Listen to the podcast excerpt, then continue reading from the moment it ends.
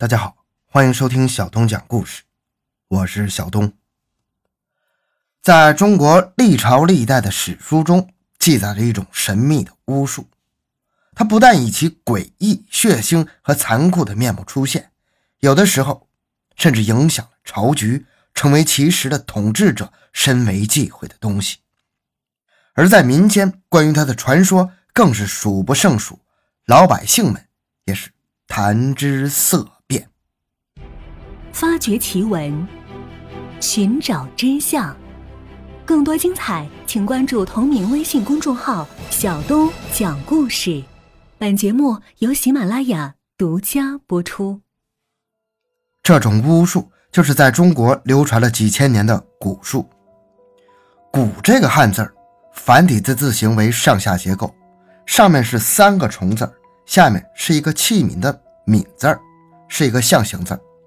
意思就是多种虫子存在于同一种器皿中。《左传》昭公元年中有“何谓蛊？”对曰：“隐匿祸乱所生也。”余文敏虫为蛊的文字，是历史典籍中有关蛊术最早的记载。最初，蛊是指生于器皿中的虫，后来谷物腐败后所生的飞蛾以及其他物体变质而生出的虫。也被称为蛊。古人认为蛊具有神秘莫测的性质和巨大的毒性，可以通过饮食进入人体，引发疾病。患者如同被鬼魅迷惑，神志混乱，进而被夺去生命。因此，又将蛊称为蛊毒。先秦时期，蛊虫大多是指自然生成的神秘毒虫，而后来经过蛊毒迷信的发展，又衍生出造蛊害人的观念。根据考证，战国时期的中原地区已经有人使用和传授造蛊害人的方法。蛊术的神秘力量引起了当朝统治者的重视，在迷信神鬼的封建时代，这种法术是被严禁和管制的。历史上也发生过不止一起因为蛊术引起的宫廷祸乱，最著名的莫过于汉武帝时期的巫蛊之乱。汉武帝。征和元年，也就是公元前九十二年，长安汉宫接连发生了震动天下的木偶巫蛊案。这些事情是一个名叫朱安氏的游侠引起的，案件甚至牵连到朝中的宰相公孙贺父子。公孙贺当时在朝为相，很得武帝的信任，他的儿子公孙敬升也官至太仆，父子二人权倾朝野。但公孙敬生有贪贿之性，私自挪用了一千九百多万钱的军费，因而被关进长安的诏狱。当时另有一件案的主犯朱安世在逃，汉武帝下令必须逮捕到案。公孙贺爱子心切，向汉武帝保证由他将朱安世逮捕归案，但必须释放公孙敬生。汉武帝应允了此事，但这却触怒了朱安世。他归案后，反向汉武帝诬告公孙敬升和汉武帝的女儿杨氏公主通奸，以及公孙敬升在庙里行法诅咒汉武帝早死，并在汉武帝经常经过的道路上埋木偶为巫蛊。这些事情都是莫须有的。但当时正值汉武帝晚年，对于死亡的恐惧也是一块心病啊。他信以为真，便将公孙贺父子和杨氏公主都杀了。第二件巫蛊案是由汉武帝的一个近臣江充引起的。江充在朝担任治安和警卫工作，很得汉武帝的信任。随着他权力的扩大，逐渐变得骄纵起来，连太子也不放在眼里，因而得罪了太子刘据。两个人的矛盾一天天大了起来。江充顾虑刘据有朝一日继位会对自己不利，此时又恰巧出了公孙贺父子巫蛊一案，他便借这个机会推说。宫里的骨气很重，影响汉武帝的生命安全。汉武帝再次信以为真，把这件事情交给江充处理。于是，江充伪造罪证，谎称在太子刘据宫中的地道里挖掘出一对木偶巫蛊，借此诬控太子加害汉武帝，促汉武帝早点死去。刘据为了自保，将江充杀死后出走。江充在宫中的党羽。又伪称太子造反，杀死江充后逃逸。汉武帝大怒，派兵追捕太子，逼得刘据叫天天不应，叫地地不灵啊！最后自尽身亡。由此可见，封建社会的人们对于巫毒的恐惧可以说到了风声鹤唳的地步。随后，历朝历代凡涉及巫蛊伤人作祟的案子，官府都是重判。汉代的律法规定，放蛊人及教令者弃市。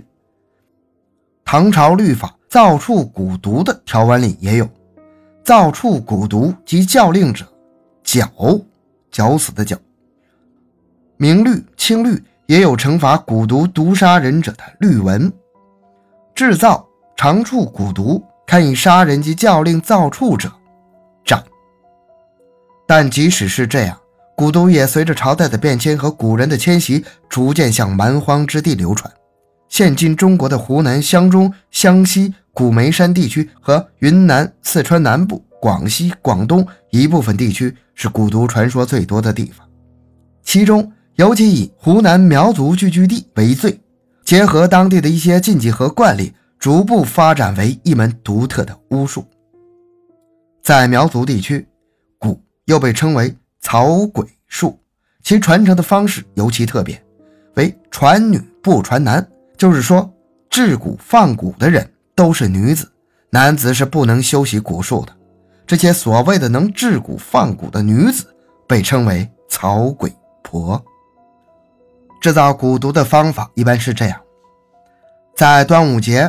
也就是农历的五月初五那天正午，去捕捉各种毒虫来制蛊。